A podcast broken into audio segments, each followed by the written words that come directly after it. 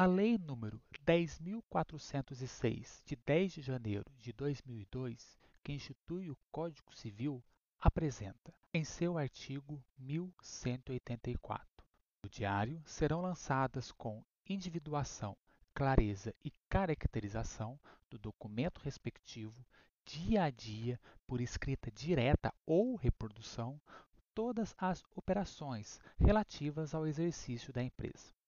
Em seu parágrafo 2 é informado que tal livro deve ser assinado pelo responsável da empresa e pela contabilidade.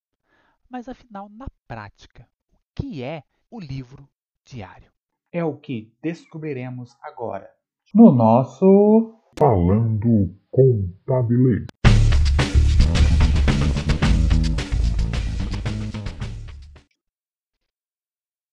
O livro diário é responsável por armazenar as movimentações patrimoniais diariamente em uma organização. A cada fato contábil ocorre o registro, que também podemos chamar de escrituração, no livro diário. Esse registro deve conter o dia, o histórico, as contas e o valor da movimentação.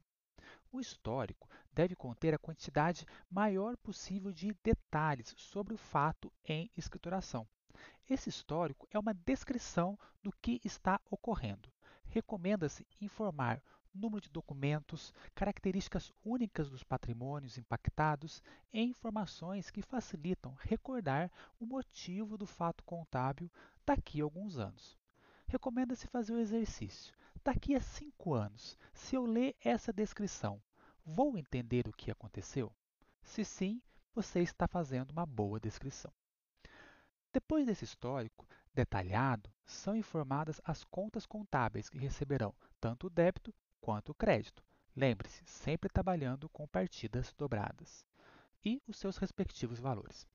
O profissional que realiza a escrituração no livro diário deve ter a ciência de que essa escrituração impactará todos os relatórios contábeis da organização, influenciando assim as tomadas de decisão e o processo de fiscalização da empresa.